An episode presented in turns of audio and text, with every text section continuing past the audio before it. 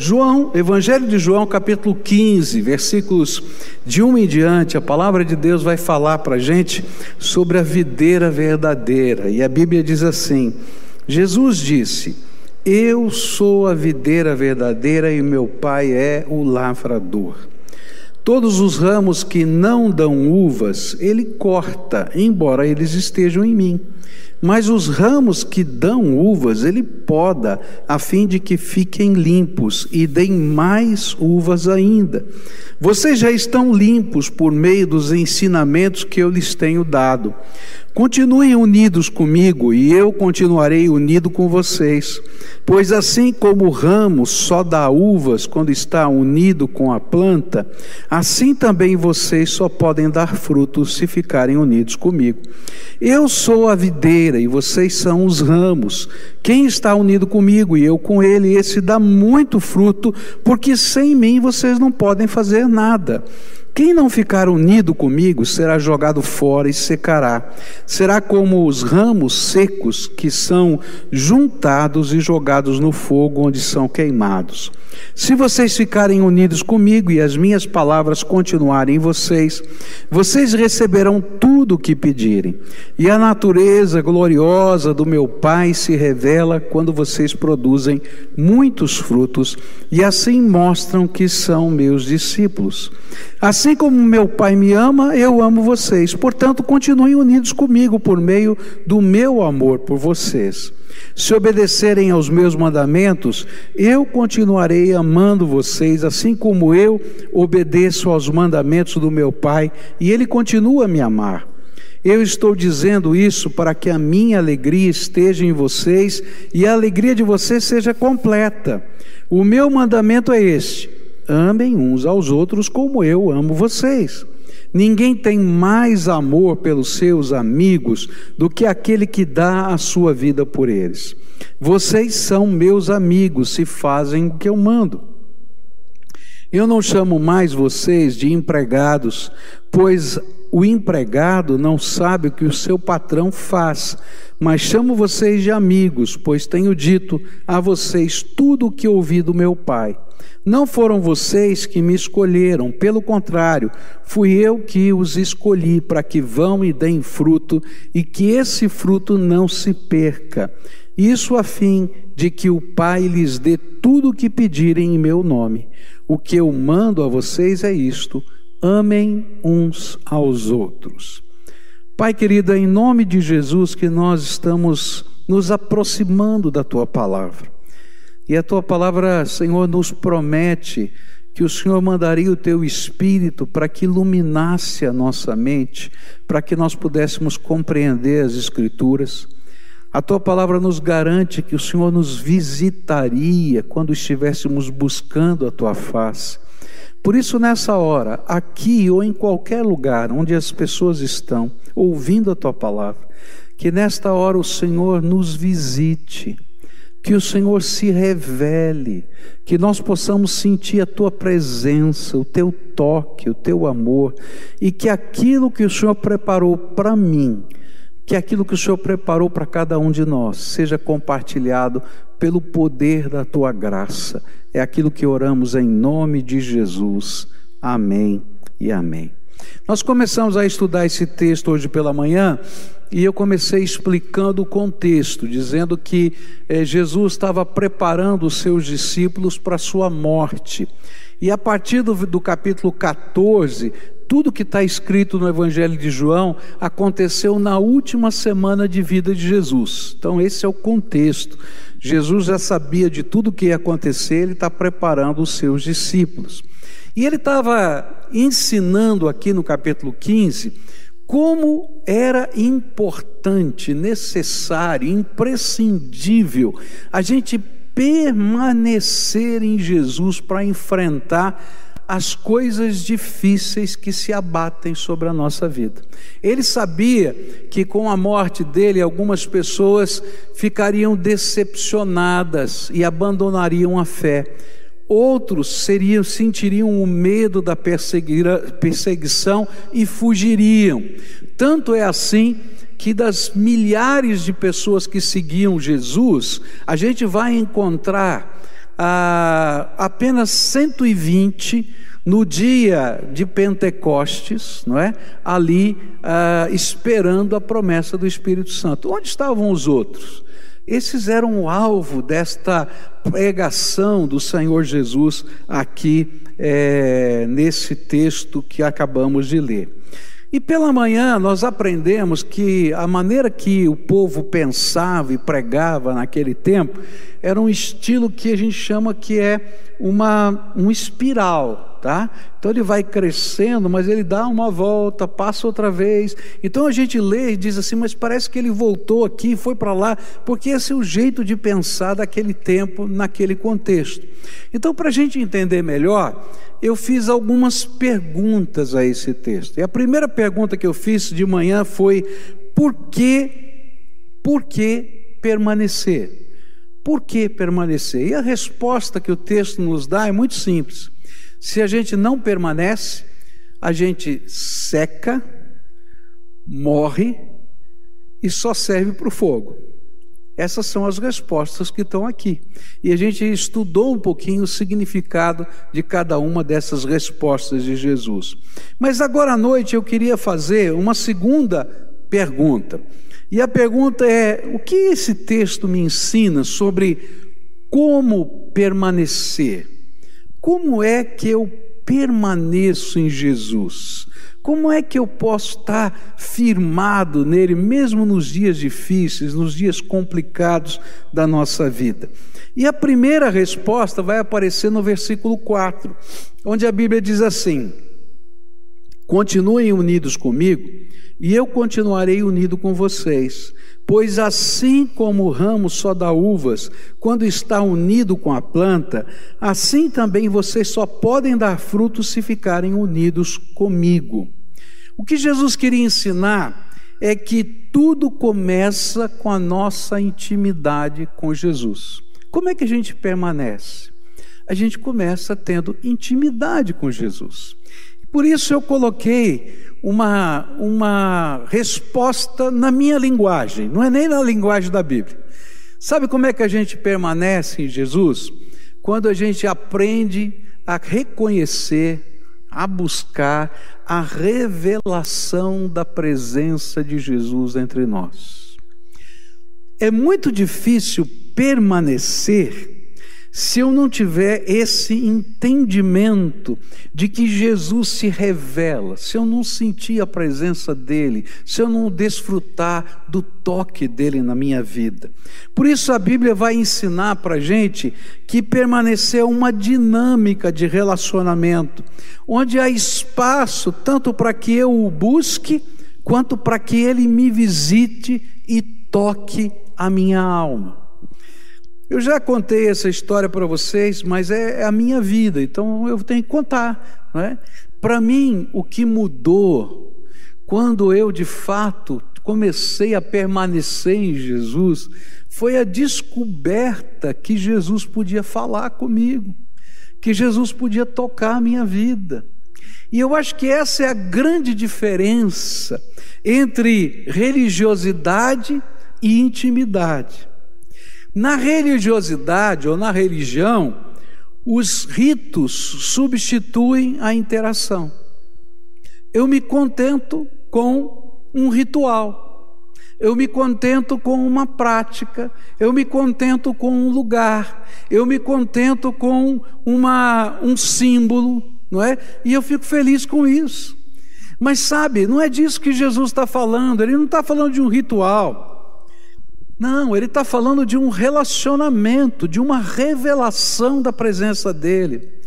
Na religião, a oração que é diálogo, ela é substituída pela reza. É? O que é a reza? Qual é a diferença entre reza e oração? A reza, eu repito palavras que às vezes não têm sentido nenhum para mim. Eu vou dizendo aquelas mesmas orações para todas as circunstâncias. Não é assim que a gente vê às vezes, né? E na o que é a oração? A oração é um diálogo, onde não apenas eu abro o meu coração diante de Deus, mas eu aprendo a ouvir a voz do Senhor na minha alma, a presença do Espírito Santo no meu coração, o toque dele na minha vida. E o permanecer nesse sentido é fruto desta revelação, desta interação entre o Senhor e eu, e eu com Ele. Quando a gente se apresenta a Ele, nós damos espaço para que Ele se apresente a nós, que Ele revele o seu poder, o seu toque e o seu amor possa mover a nossa fé. Por isso eu quero dizer para você que em tempos de crise, nós precisamos de revelação que provém da intimidade com o Senhor. Quem não tem dúvidas numa hora como esta? Fala para mim. Quem é que não tem dúvidas numa hora como esta? Eu estou cheio de dúvidas. Quando eu estava lá nos Estados Unidos, né, com a minha esposa, para aquele tratamento, e chegou a notícia de que não podia ter cultos presenciais, eu falei: e agora? Como é que a gente vai ser igreja? E de repente, em uma semana, a gente tinha que virar tudo mudar tudo. E como é que a gente faz isso? Sabe, não é uma inteligência que faz isso, é quando a gente se dobra na presença de Deus e Deus vai mostrando para a gente as maneiras de agir. Mas não sou só eu. Você está trabalhando, não é? E seu restaurante ficou enrolado, né? Em os vários lugares. E tem que reaprender tudo. E agora? Como é que a gente faz? A sua livraria também a sua editora, não só a livraria. Estou olhando para irmãos aqui que estão vivendo coisas assim. E sabe onde é que a gente vai aprender a enfrentar essas circunstâncias? É quando a gente se apresenta diante de Deus e o Senhor começa a revelar caminhos que a gente não conhecia, que a gente não sabia, que a gente não, não, não sabia usar, não sabia fazer, e de repente ele diz: vai por aí, vai por aí, porque eu vou ser contigo. Sabe, essa interação onde Deus se revela, ou quando a gente está morrendo de medo, por alguma razão, e ele disse assim: a história não acabou ainda. Eu estou escrevendo junto com você. Espera um pouquinho mais. Mas, Senhor, vai ser assim, vai ser vez. Calma, eu estou aqui contigo. Sabe como é que a gente permanece? É quando eu e Deus, Deus e eu, Jesus e eu, Ele comigo, nós mantemos um relacionamento de intimidade, onde Ele se revela. Nós nos revelamos a Ele e Ele se revela a nós. E aí a paz no nosso coração. Então qual é o primeiro passo? Essa revelação, essa intimidade reveladora com Jesus. E como é que a gente busca isso? A gente vai desarmado, sem os rituais, e diz: Senhor, eu vim aqui buscar a tua face. Eu gosto de uma, de uma figura da Bíblia que está lá no Velho Testamento, que é o rei Ezequias. É, os exércitos de Senaqueribe, eles envolvem toda a, a cidade de Jerusalém, toda a muralha de Jerusalém, e mandam cartas, os generais mandam cartas, dizendo: ou vocês se rendem, ou nós vamos destruir essa cidade. E eles não falam na língua deles, para que todo o povo ficasse com medo, eles falaram em hebraico, para todo mundo que estava sentado no muro poder ouvir e ficar morrendo de medo dentro da cidade. Era uma guerra psicológica. E naquela hora, ninguém do muro fala nada eles recebem as cartas e entregam para o rei. E eu acho lindo essa, essa história, porque o rei pega as cartas e vai para o templo e segura numa das pontas do altar. O altar tinha que nem se fosse uns chifres de bronze assim, e ele segurou numa das pontas do altar. E ele disse assim: Senhor, eu não saio daqui enquanto o Senhor não me der uma resposta. Senhor, eu não saio daqui enquanto o Senhor não me der uma resposta. E enquanto ele estava lá, o Espírito de Deus visitou o profeta Isaías. E o profeta Isaías vai, sai da sua casa, e você vê que não é um tempo curto, não, ele ficou bastante tempo lá, porque Isaías teve que receber a mensagem, teve que ser é, tocado por Deus a sair da sua casa, ir até o templo, procurar o rei, falar com os soldados para deixar entrar.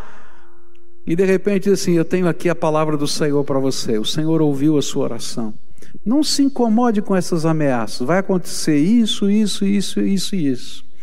E aí ele diz assim: Olha, amanhã, amanhã, você vai abrir as portas do templo, da, da cidade, e vai ver o milagre que eu fiz.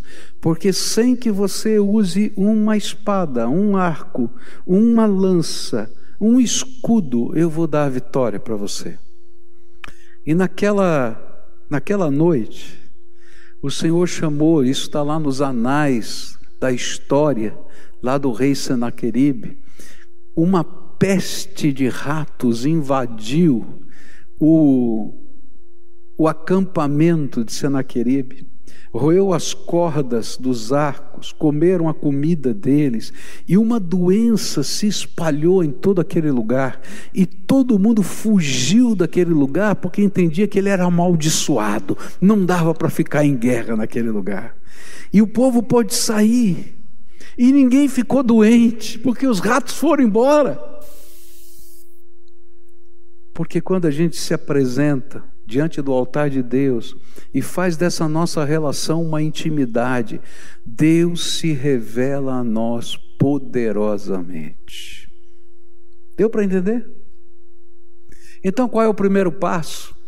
Essa intimidade reveladora. Mas o segundo passo Está nos versículos 2 e 3, diz assim: Todos os ramos que não dão uvas, ele corta, e embora eles estejam em mim, mas os ramos que dão uvas, ele pode, ele poda, a fim de que fiquem limpos e deem mais uvas ainda. Vocês já estão limpos por meio dos ensinamentos que eu lhes tenho dado. Segunda resposta a essa pergunta, como eu posso viver, não é? Essa, esse permanecer é aquilo que eu vou chamar aqui na minha linguagem de reinvenção transformadora. É a palavra que nos reinventa, que nos transforma, que nos limpa. Permanecer é permitir que a palavra do Senhor nas Escrituras possa fazer o que eu não consigo fazer sozinho. Aqui ele usa a palavra podar, né? Mas essa palavra pode ser também traduzida por limpar, transformar. E a ideia é que o Senhor começa a fazer uma reinvenção da gente primeiro. Antes de fazer a reinvenção das coisas, ele precisa fazer a reinvenção da gente. Eu preciso ser uma nova pessoa. Eu era garoto e no fundo do quintal da casa do meu avô tinha uma parreira. E o meu avô, é, de todo ano, fazia suco de uva daquela parreira. E a gente, quando ele ia colher as uvas para fazer o suco, a gente gostava de ir junto porque a gente comia muita uva. Muita uva. Era muito gostoso. Mas chegou um dia, não é? Um ano, estava carregada a parreira, mas a uva estava amarga demais, ruim demais. E eu perguntei para o meu avô, e disse, vô, o que, que aconteceu? E ele disse para mim assim, filho, esse ano eu não limpei, eu não podei a parreira. E ela ficou assim. Mas esse ano agora eu vou podar. E o ano que vem a gente vai colher, você vai ver como vai estar tá a uva. E assim aconteceu. No ano seguinte a gente voltou lá e a uva estava docinha, estava maravilhosa. Permanecer é permitir que o relacionamento orientado pela palavra nos transforme, nos reinvente. Sabe, ninguém consegue permanecer sem que de alguma maneira Jesus o transforme. Porque se ele tentar permanecer sem transformação, ele não vai produzir fruto, e a Bíblia diz que ele vai ser cortado, porque ele não está se deixando, ele está endurecido, ele está rebelde diante do Senhor. Por isso eu quero dizer uma coisa para você: em tempos de crise, todo mundo tem que se reinventar, não é verdade? Você está reinventando o seu trabalho, os seus estudos, você está reinventando a sua maneira de convivência social, não é? Hoje a gente participou de um encontro virtual porque uma família perdeu um ente querido e a gente não pôde ir no sepultamento, a gente não pôde estar junto. E de repente a gente estava lá num encontro virtual, lá um número muito grande, dezenas de pessoas tentando dizer: Olha, eu gostaria de estar lá, mas não pude não é? Porque não dava, não é assim, não é permitido. A gente tem que se reinventar até nessas coisas. Mas eu quero dizer uma coisa: todo dia eu preciso ser reinventado ou transformado no poder de Jesus Cristo. E essa reinvenção, essa transformação é a ação da palavra de Deus orientada, iluminada pelo Espírito Santo, que começa a mexer na nossa vida, a alternar os valores, a fazer-nos perceber o que de fato tem significado, tem sentido, e as coisas começam a mudar, e a graça de Deus se espalha. Eu estava pensando essa semana como Deus muda a cabeça de tantos sentidos diferentes. É, quando a gente começou a, a, tentar propagar a palavra de Deus através dos meios de comunicação, o que a gente tinha era uma fita cassete. Isso faz muito tempo, né? Nem existe mais fita cassete. Nem sei se alguém aí dos mais jovens sabe o que é uma fita cassete, né? A gente pegava, gravava os cultos e colocava numa duplicadora de fitas cassetes, as pessoas compravam a fita e levavam e distribuíam, e assim vai. E aí saiu o MP3. Gente, quando saiu o MP3, que coisa maravilha, né? Você pode ter isso na internet. Aí veio a primeira crise, mas vai deixar de fazer o cassete, vai trocar pelo MP3, o que, que vai acontecer? E o sustento do ministério e tal. Gente, teve que mudar a cabeça. O que, que é mais importante? Jesus chegar nas pessoas.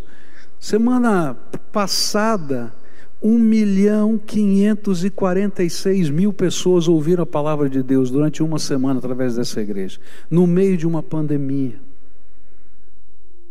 E de repente a gente tem que se reinventar, não somente nos processos, mas se reinventar na vida, no jeito de ser e deixar a palavra de Deus mudar a nossa vida, mudar, mudar a nossa percepção, mudar os nossos valores. E quando isso acontece, gente, nós somos abençoados. Porque quando o Senhor limpa, Ele que é o agricultor, ele faz com que o fruto venha melhor, mais bonito e mais doce. E quem conviver com você vai ver a doçura da graça de Deus na tua vida. Como é que a gente permanece? Primeiro, com uma revelação, não é? De intimidade com o Senhor. Depois, com uma reinvenção transformadora pela palavra de Deus. Terceiro, é quando a Bíblia diz assim no versículo 9: Assim como meu Pai me ama, eu amo vocês, portanto continuem unidos comigo por meio do meu amor por vocês. E então eu vou aprender que eu consigo desfrutar, aprender o que significa permanecer quando eu sou motivado pelo amor de Jesus por mim. Queridos, há uma grande motivação que me faz permanecer na presença do Senhor. Jesus me ama, Jesus te ama, e é esse amor tremendo a nossa grande motivação. Assim como o Pai me ama, eu amo vocês. Permanecer mais do que revelação e reinvenção é também uma grande motivação porque a gente começa a desfrutar do amor de Jesus na nossa vida. Eu não sei você, Mas eu, em alguns momentos, não preciso de mais nada na minha vida, em determinadas situações, do que de um abraço de amor. Não é verdade? Tem momentos da nossa vida que, se alguém tentar falar, atrapalha. Não é verdade? Mexe com a gente, é, sabe? É que a gente só quer ficar ali e alguém chega do lado da gente, está bem do ladinho e nos dá um abraço. E aí, às vezes, parece que a gente desmonta, não sei você, né? Se você está com o coração apertado, naquela hora que você recebe aquele abraço, você desanda a chorar, né? Desata o nó, como minha mulher diz que tem um nó na garganta, aí desata o nó. E eu lembrei dessa canção que eu vou pedir para alguém me ajudar a cantar, que diz assim: Quero ser como criança, te amar pelo que és, voltar à inocência e acreditar em ti. Mas às vezes eu sou levado pela vontade de crescer e torno-me independente e deixo de simplesmente crer. Não posso viver longe do teu amor, Senhor. Não posso viver longe do teu afago. Não posso viver longe do teu abraço. Quem vai cantar para mim essa canção? É ele? Vamos lá, então, querido.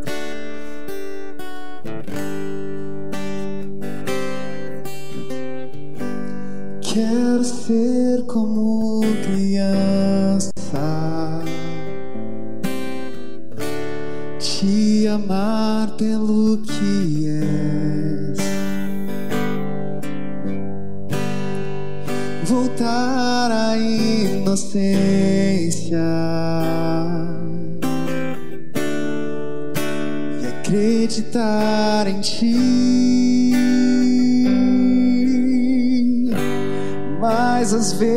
vezes sou levado pela vontade de crescer.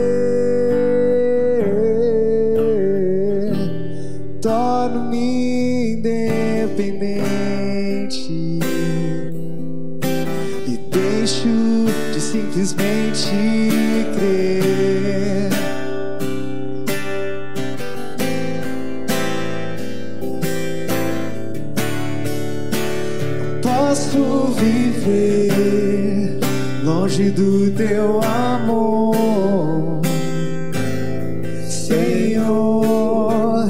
Não posso viver longe do teu afago, Senhor. Eu não posso viver longe do teu abraço.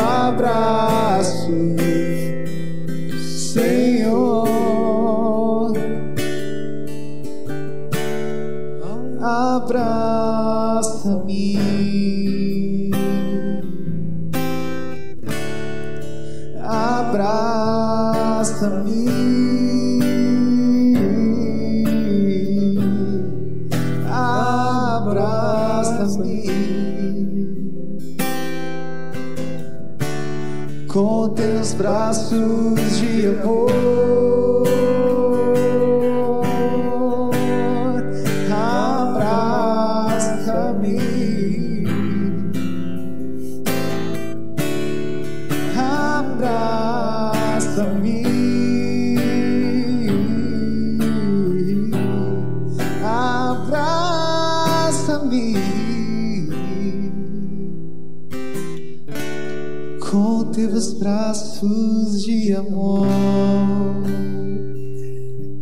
Permanecer é. Pode aplaudir, né?